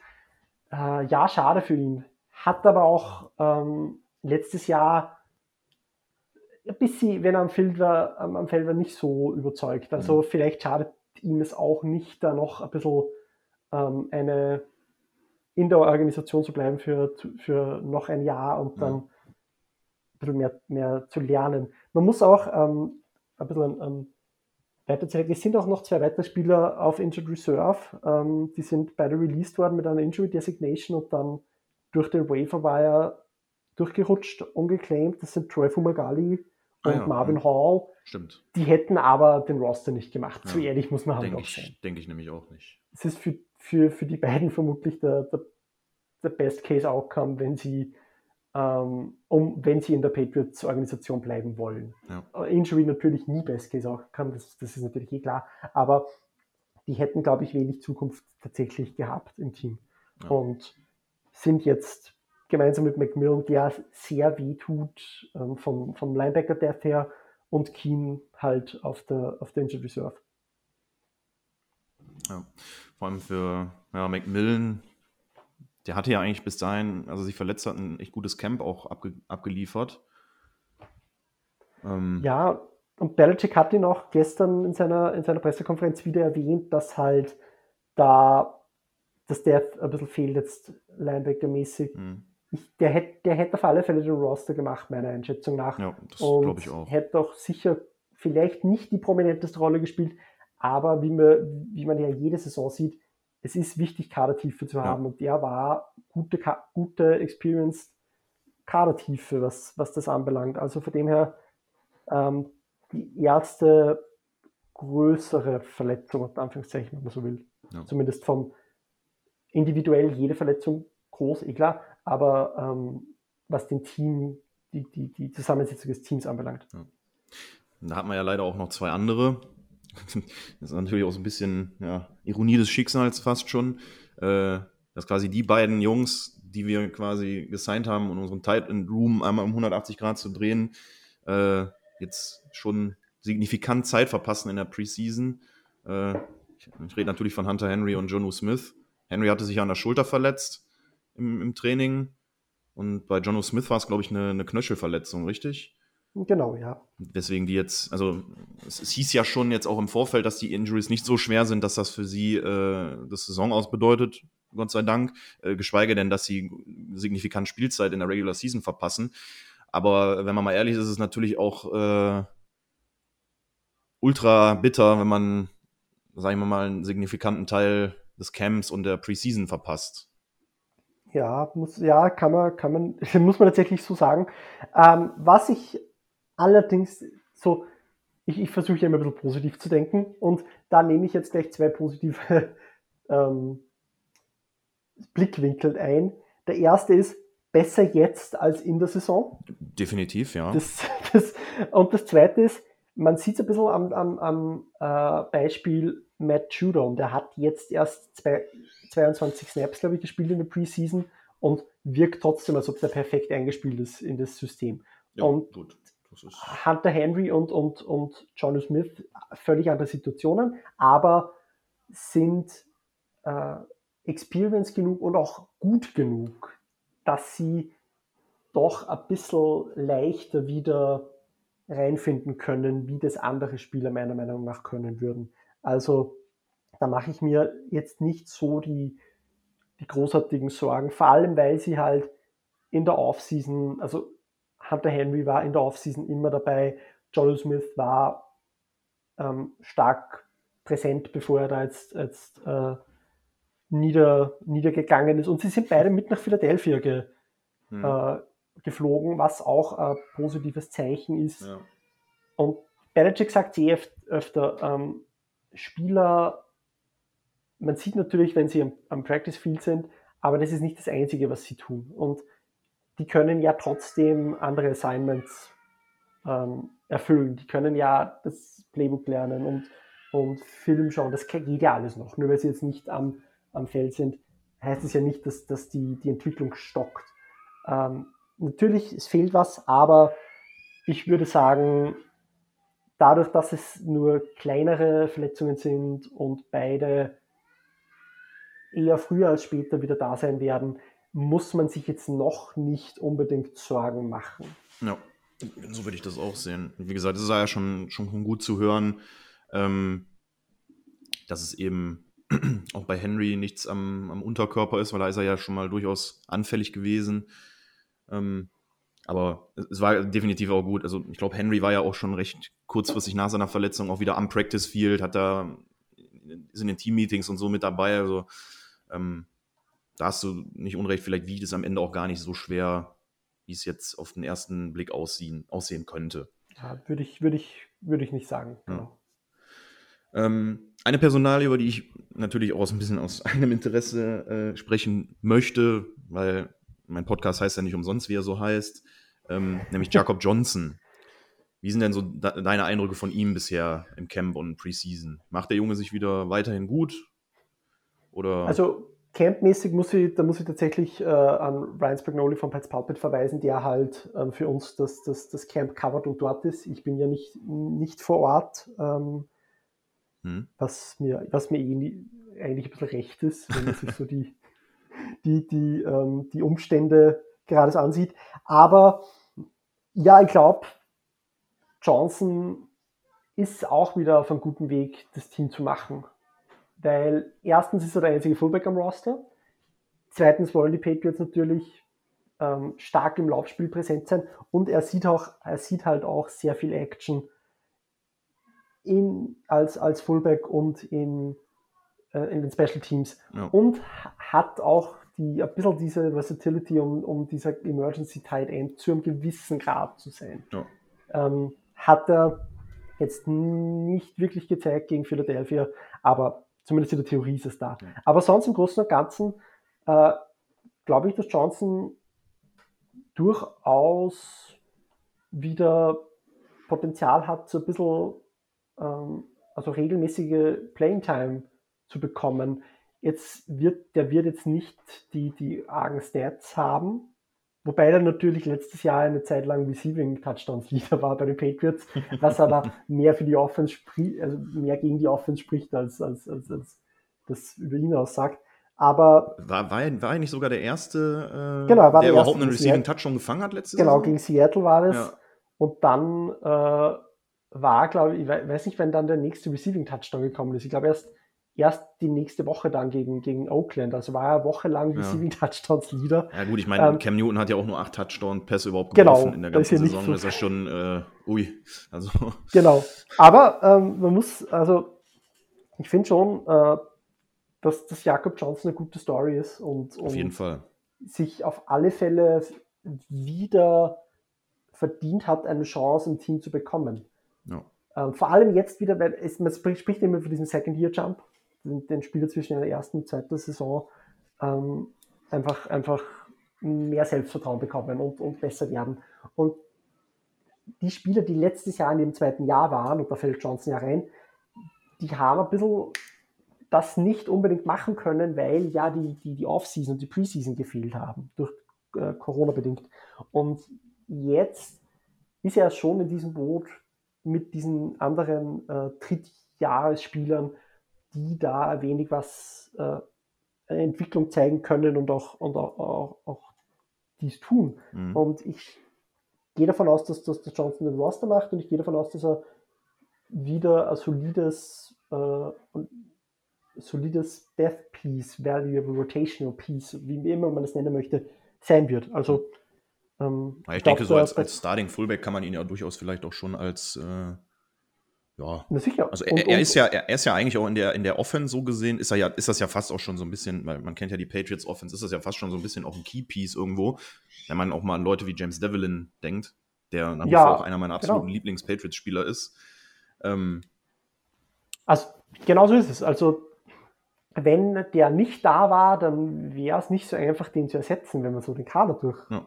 durchschaut. Also, ähm, ich glaube schon, dass da, da, da die dass das Publikum im, im deutschsprachigen Raum sich wieder daran gewöhnen sollte, Jakob Johnson regelmäßig vom, vom Fernsehen filmen zu sehen. Ja. Also sicher, sicher cool, cool, absolut großartig für ihn natürlich, aber auch für die Entwicklung des Sports in, in, in Deutschland. Ja, also absolut. Ich meine, gut, das war ja auch eine, das war auch so ein bisschen echt so eine, so eine Cinderella-Story und wie gesagt, äh, sehr, sehr schade, unter welchen Bedingungen James Devlin seine Karriere beenden musste, dann leider ja, mit dieser Verletzung. Aber äh, Jakob war ja im Prinzip zur richtigen Zeit am richtigen Ort. Muss man ja. Muss man genau, ja so der festhalten. hat seine Chance genutzt. Und das ist das, um das geht es. Wenn du die Chance hast, musst du sie nutzen. Und äh, Jakob Johnson hat das gemacht. Ja. Und das verdient Respekt und das, und den hat er, glaube ich, von Coaching-Staff. Ja. Und man muss ja auch sagen, man, man hat ja auch schon in seinen ersten, seiner ersten Zeit, äh, hat er ja, glaube ich, auch schon, ist er ja sehr von Bill Belichick gelobt worden. Und ich glaube, er ist halt da auch so ein bisschen von seinem Mindset her wirklich so dieser Inbegriff des Patriots-Spielers, der, halt against all odds äh, und eine gute Work Ethic hat, wie man so schön sagt.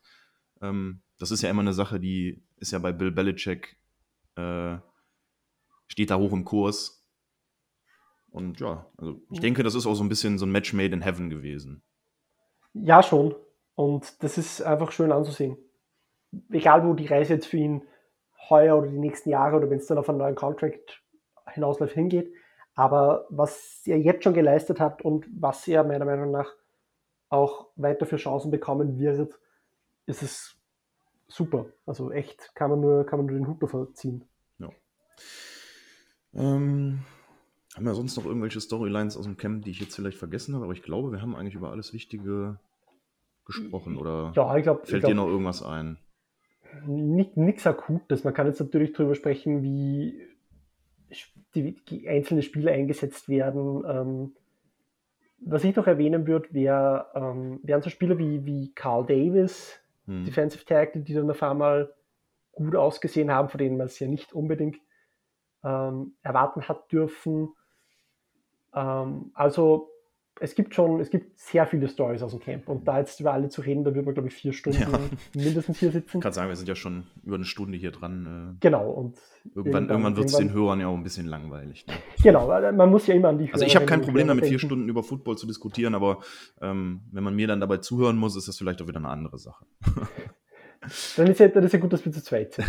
Richtig. aber äh, na, grundsätzlich äh, kann man übers Camp eigentlich, ich, ich hoffe, dass wir da einen guten Überblick geschaffen haben, was da so los ist und was da mhm. so. Ich denke auch die wichtigsten äh, Storylines haben wir da genau. besprochen. Kommen wir noch zu einer kleinen Spielerei von mir und ich hatte gesehen, dass du den Artikel tatsächlich auch noch vor gar nicht allzu langer Zeit veröffentlicht hast, nämlich so eine 53 Mann Roster Bold Prediction. Und äh, die können wir ja noch mal kurz durchgehen. Aber was heißt kurz, aber die würde ich gerne noch mal durchgehen. Na klar. Ähm, angefangen mit der Offense auf Quarterback ist, denke ich, eine relativ klare Sache, wobei man da gerade den dritten Spot natürlich immer so ein bisschen, ich meine, der, der, der löst sich ja jetzt quasi so ein bisschen von selbst, da Jared Stidham ähm, sich verletzt hat. Aber mein, meine Prediction da wäre natürlich Newton Jones. Klar, brauchen wir gar nicht drüber zu reden, haben wir auch schon genüge, zu Genüge getan eben. Ähm, aber der dritte Spot, Quarterback, und ich denke, den werden wir mitnehmen, ist für mich Brian Hoyer. Ähm, ja ich, ich glaube, heu, für heuer wird es interessant, ähm, sobald Jared Stidham von der, der dieser POP-Liste ähm, wieder, wieder zurückkommen kann, weil da müssen die Patriots dann auch Entscheidungen treffen, haben sie lieber Stidham oder Heuer als ihren dritten Quarterback. Mhm. Ich denke, dass es vermutlich eher Stidham sein wird, aber es kommt halt alles darauf an, wie er nach dieser, nach dieser ähm, Operation am, am Rücken die er gehabt hat, glaube ich, mhm. ähm, wieder, wieder in Form sein wird und ob, ja. ob er in der Lage sein wird, überhaupt oder wie schnell zurückzukommen. Aber für Week One, Newton Jones heuer, kann man nichts sagen, das wird so werden. Ja. Ähm, Wide Receiver, sicherlich eine der interessantesten Optionen, aber da habe ich jetzt selbstverständlich Aguilar, Born, Myers, Olszewski und ein Kiel Harry ähm, und natürlich dann noch äh, Matt Slater, aber Gut, das ist ja wieder eine, eine Sache für sich. Da ist die Special Teams Upside natürlich der, der entscheidende Punkt. Äh, irgendwelche Einwände oder? Nee, also ich habe das da gerade von mir, kann man auch, kann man auch, glaube ich, so unterschreiben. Mhm. Harry wird spannend, weil ähm, man nicht weiß, ob der, wie, wie die Patriots jetzt seine, seine Injury da evaluieren, ob sie ihn vielleicht ähm, nach dem Roster-Cut auf Injured Reserve setzen um für drei Wochen einen anderen Spieler drin zu haben, das ist alles jetzt nur spekulativ. Aber ja. wenn ich sagen würde, das ist das Personal, das sie jetzt haben und so sieht der Roster aus nach dem Cutdown, dann sind Aguilar, Born, Meyer, Solszewski und Harry plus Slater auf der Special Teams ähm, Position die, die sechs Mann, meiner ja. Meinung nach. Wer wäre denn derjenige, den du von den anderen na, nennen wir sie mal Practice Squad oder Camp Receivern, wen würdest du denn eher auf diesen fünften Platz sehen, sollte Harry jetzt durch die Verletzung Zeit verpassen? Äh, Wenn es jetzt darum geht, wie sie eingesetzt wurden, so, äh, zu diesem Zeitpunkt im Camp, dann vermutlich eher Wilkerson. Ja. Aber ich schätze, dass da eventuell vielleicht so ein Waiver Wire Claim mhm. sogar noch bessere Chancen hätte. Ja, und das ist natürlich auch eine, klar, das ist auch eine eine Sache. Da werden ja sicherlich auch dann die, äh, die Äpfel von den Bäumen fallen, in, wenn der Cutdown Day kommt. Und hm, vielleicht ist auch der ein oder andere überraschende Cut dabei, den man sich dann auf dem Waiver Wire holen kann. Ähm, Tight End, auch eigentlich eine recht klare Sache. Henry Smith, Asiasi. Und dann habe ich hier noch Matt Lacoste stehen, einfach weil er im, ich meine, nimmt man überhaupt einen vierten Tight End mit? Aber hm, ja, also es kann schon, es kann schon sein, weil man sieht eh jetzt gerade, das ist halt Asiasi der Einzige, der da gesund ist und der war auf der Corona-Liste zehn Tage lang. Also mhm. äh, man kann nie genug Kadertiefe haben, aber allerdings, ähm, und das wirst du jetzt dann bei, dem nächsten, bei der nächsten Position wahrscheinlich ansprechen, äh, ist dann die Frage, hat man eher einen vierten Tight End oder einen zusätzlichen Running Back oder einen zusätzlichen Wide Receiver? Ja. Und solange der Lacoste nicht ähm, sich hervortut als, als diese Personalie, kann ich schon sehen, dass da er vielleicht am ehesten wackelt. Mhm. Ja, gutes Stichwort Running Back. Ähm, da hat ja auch das Eagles-Spiel, das Eagles Preseason-Spiel gezeigt, dass man da so ein bisschen die Qual der Wahl hat, auf die gute Art und Weise. Die haben ja eigentlich alle gut gespielt. Ähm, mein Depth-Chart wäre jetzt gewesen, logischerweise Damon Harris, Sony Michel, James White. Das sind so die drei für mich, wo eigentlich kein Fragezeichen hintersteht. Ich habe jetzt persönlich hier dann Ramondre Stevenson noch mit dazu genommen ähm, und Brandon Bolden tatsächlich, weil der halt, ja, wobei da, das ist noch so der Spot, wo ich eigentlich sagen würde, da bin ich mir noch am unsichersten. Ähm, aber Bolden habe ich halt genommen, weil er eben diese Special Teams Upside hat und der auch schon irgendwie jahrelang hier für New England Special Teams spielt. Und das sind ja irgendwie so Spieler, die liebt Bill Belichick ja. Ähm, ja, und dann eben, ich habe sie jetzt unter Running Backs mit dazu gepackt, aber eben Johnson als Fullback. Ja, ich, ich glaube, dass die Einschätzung, was Bolton anbelangt, ziemlich, äh, ziemlich akkurat ist. Also ich, ich würde irgendwie noch hoffen, dass man JJ Taylor da reinbekommt, weil der ja gut, gut ausgesehen hat Definitiv. und halt im Return-Game auch, auch mithilfen. Das kann tatsächlich so ein bisschen die, das, das, Entscheidende sein. Wer wird denn dieser Kickoff-Returner werden? Also Olszewski würde ich persönlich lieber nur an der Punt sehen. Ja. Ähm, und Taylor wäre dann eine Option, um, um die Kickoff zu returnen, was Bolden auch im Training Camp schon versucht hat. Der Unterschied ist jetzt natürlich, Bolden hat beide Preseason-Spiele nicht gespielt, Taylor schon. Mhm. Also kann ich da schon sehen, dass eventuell der, der, der Jungstar den, den Veteranen ein bisschen vom Roster kickt. Hm. Noch äh, ein Wort zu Stevenson. Die Patriots haben noch nie, glaube ich, nach dem ersten Training Camp einen Viertrunden-Rookie, zumindest unter Belichick, ähm, gecut, gecuttet, rausgehauen. Mhm. Ich, äh, ähm, ich glaube nicht, dass Stevenson da der Erste sein wird. Also der ist meiner Meinung nee. nach auch, auch fix. Ja, das hat er eigentlich auch mit den Leistungen, die er bisher in der Preseason gezeigt hat, auch absolut untermauert, finde ich einfach. Also muss man ja so sagen, wie es ist. Ja. Ähm, ja, Offensive Line, das ist aber so eine Position, die fällt mir immer so ein bisschen schwer zu, zu evaluieren. Aber da habe ich jetzt einfach mal äh, folgende acht Mann, nämlich Andrews, Karras, Brown, Onwenu, Win, Mason, Heron und unseren Sechshorn-Pick Sherman. Ähm, Einwände. Wie gesagt, das ist ich eine glaub, Position, da bin ich immer so ein bisschen lost irgendwie. Die ersten sieben sind meiner Meinung nach relativ in Stein gemeißelt. Der achte Spot, ähm, den du jetzt German gibst, bin ich mir nicht so sicher, äh, ob, ob er die Personalie dafür ist, äh, eventuell, also es hat im, in beiden, also vor allem im Eagles-Spiel, hat mir äh, Jodnika Schüst sehr gut gefallen, mhm. der, der Drittrunden-Pick von vor zwei Jahren, mhm. der die ersten beiden Jahre verletzt war. Kann sein, aber dass er da vielleicht noch ähm, als, als vierter Tackle hochgeholt wird. Was natürlich für Sherman spricht, er kann Tackle und Guard spielen. Das wäre eventuell auch Corey Cunningham eine Option. Mhm. Ähm, wenn man jetzt nur Interior Line hernimmt, dann würde ich vielleicht James Ferrand als, als quasi als fünften Mann nach Andrews, äh, on Venue, Mason und Karras sehen. Äh, also der Spot ist auf alle Fälle einer, der, der interessant wird. Ich kann Sherman schon, ähm, ich kann schon sehen, dass Sherman den vielleicht nimmt. War halt, ähm, glaube ich, noch nicht so überzeugend bis jetzt mhm. in der Preseason im Vergleich zu anderen Spielern, die ähm, bessere Momente oder konsistentere Momente gehabt haben. Ja. Vielleicht eher eine aber, Option fürs Practice Squad dann. Aber wie gesagt, ich ja, hatte ihn halt aufgrund seiner, seiner, also eben aufgrund dieses, dieses Faktes, dass er halt äh, auf zwei Positionen einsetzbar ist. Und das ist ja eigentlich immer irgendwie auch so ein, so ein, so ein Staple in, in, in, New England, dass man halt da irgendwie Leute hat, ich sag mal auch ein Ted Karras, der ja theoretisch Center und Guard spielen kann, ähm, eben für die Backup-Spots da Leute hat, die die mehrere Positionen spielen können. Ich glaube auch, dass sie das wollen. Also vor allem, wenn man, wenn man ja, ähm, Karras ist der Interior Line Backup, Heron ist der Tackle Backup, den genau. man da hat. Und dann ist die Frage, was machst du mit dem einen Spot, den du potenziell nur zur Verfügung hast? Nimmst du einen, einen Tackle Guard, Center Guard, einen reinen Tackle? Äh, ich glaube, da kommt es dann wirklich drauf an, was, äh, wo die Projection am, am, am besten ausfällt. Und Ja.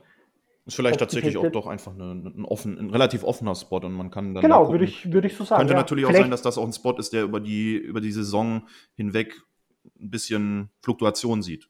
Mag Ja, ja, es auch könnte sein. auch sein, dass das tatsächlich ein Spot ist, der vor allem mit den Practice Squad Rules, wo man ja wöchentlich Spieler hochholen kann, natürlich Richtig, eben nur genau. zwei, zweimal, aber ob das vielleicht der fixe 53er Spot, der, den du hier als achte O-Line hast, eventuell auch an einen Running Back geht und dann hast du Boden und Taylor Ja, Roster. da kommt es dann wirklich darauf an, was, wo sieht das Team die Stärken im, im, im Death, beziehungsweise den, den Ausblick, wer schafft es durch den Waiver Wire zur Practice Squad. Genau. Ja.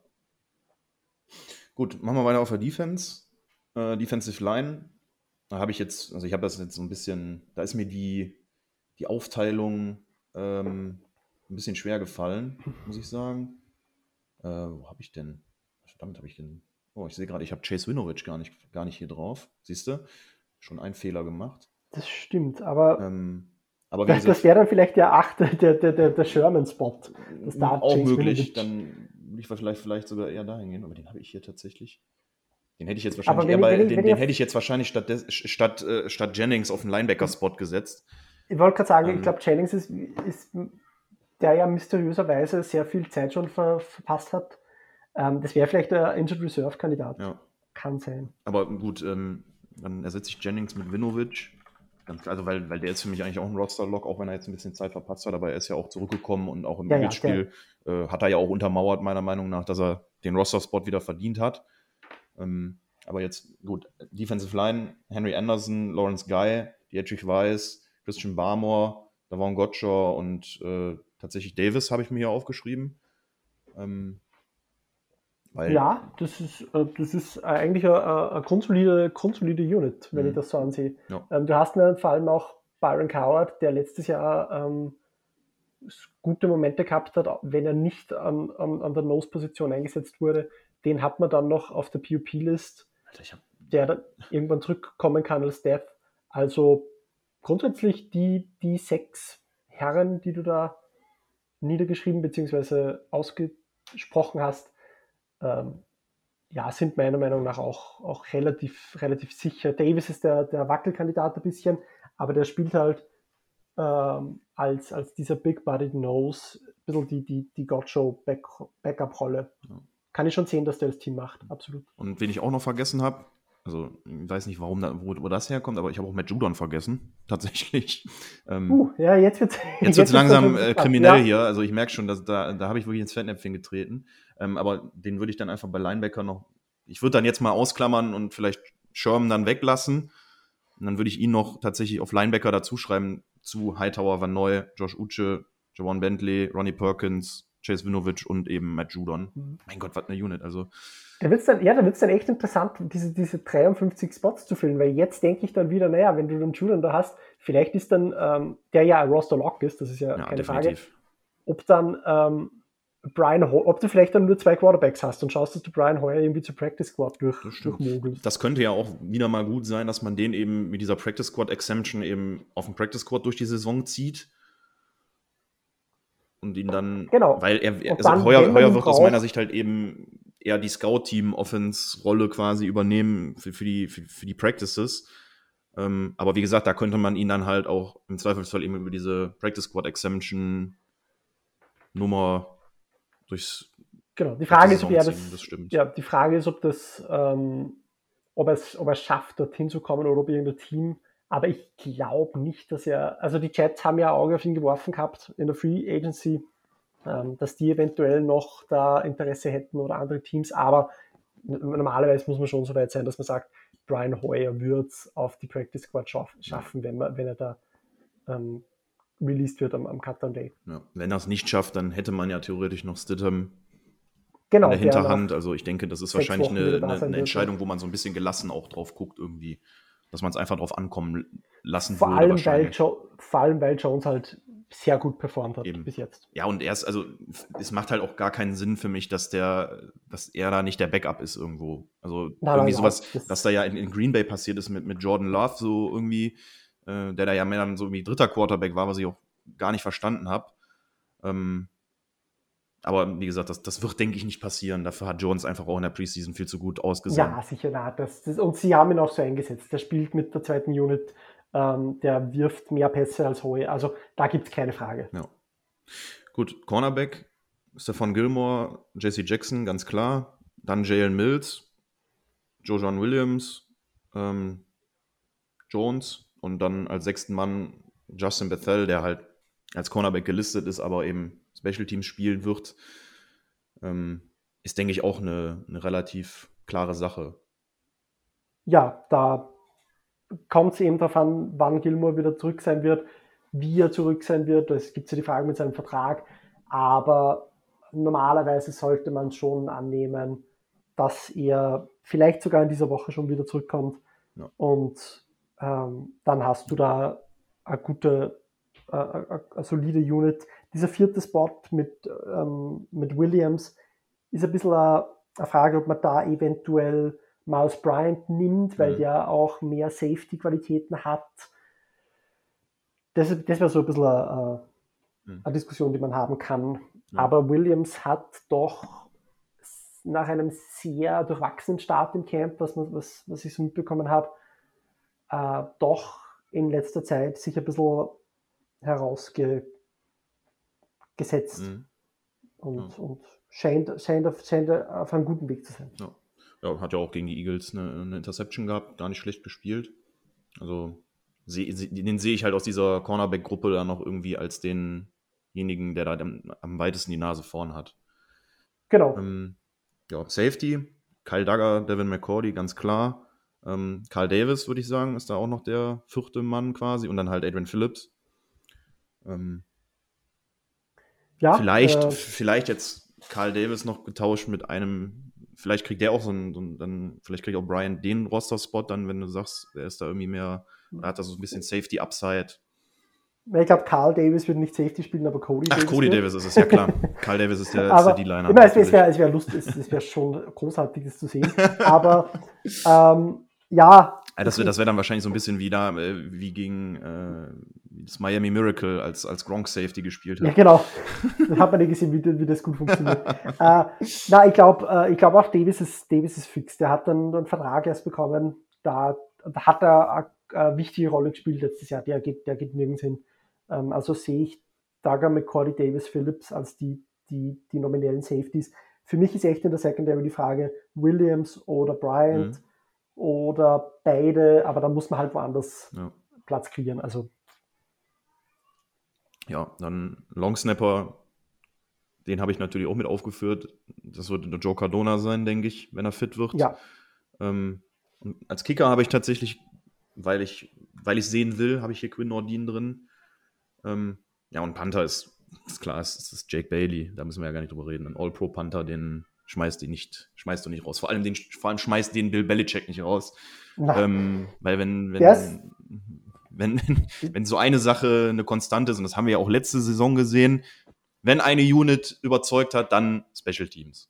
ja. Ich da erinnere dann Nee. nur mal an dieses tolle. Chargers-Spiel, weil das, das ging in ja, Ja, zumindest Wahnsinn. 60 Prozent auf die Special Teams. Mhm.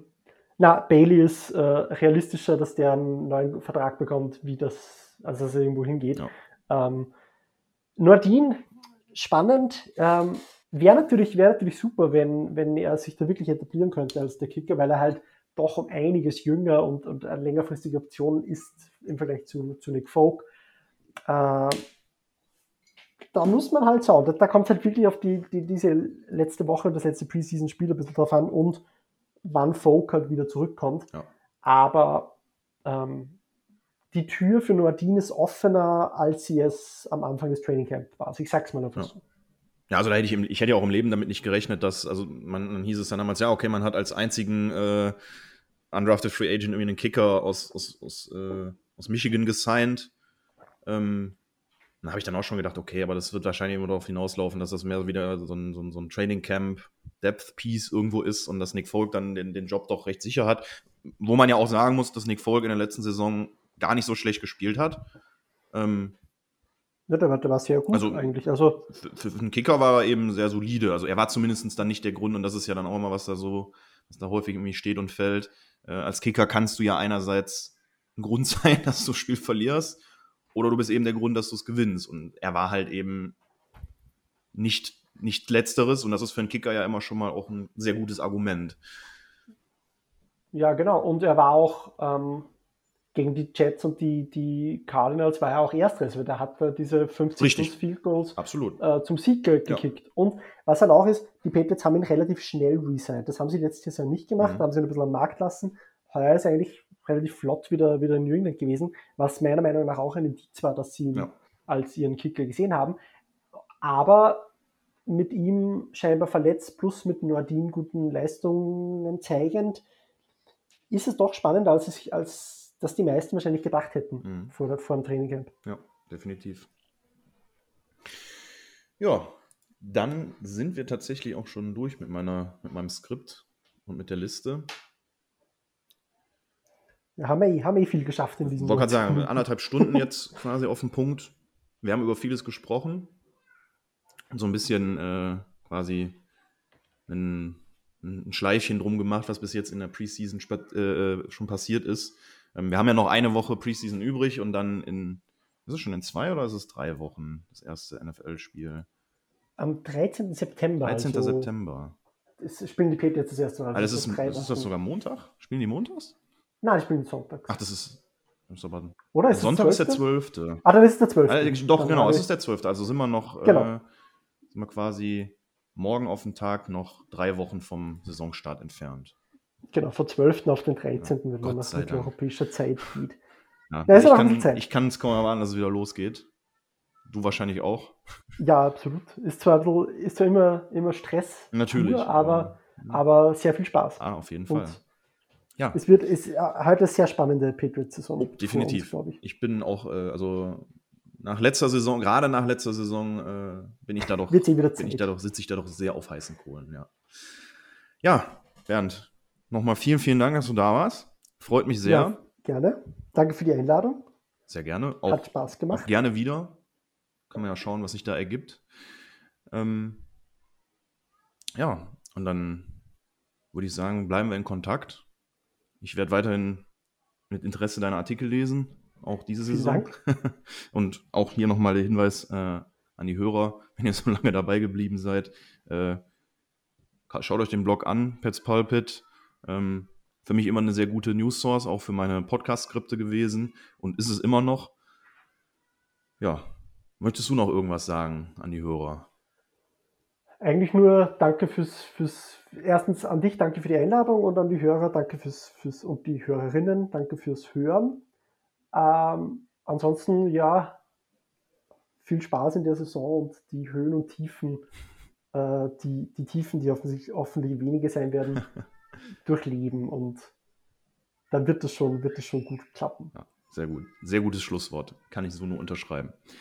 Ja, dann würde ich sagen, ähm, und von mir nochmal alles Gute an die Hörer, die ihr so lange dabei geblieben seid. Und verabschiede mich mit einem gute Nacht, guten Morgen, guten was auch immer. Ich habe viele tatsächlich Nachtschichthörer, das erwähne ich immer wieder. Ähm, wo auch immer und wann auch immer ihr gerade diesen Podcast hört. Macht's gut, habt einen schönen Tag und wir hören uns sehr bald wieder. Macht's gut.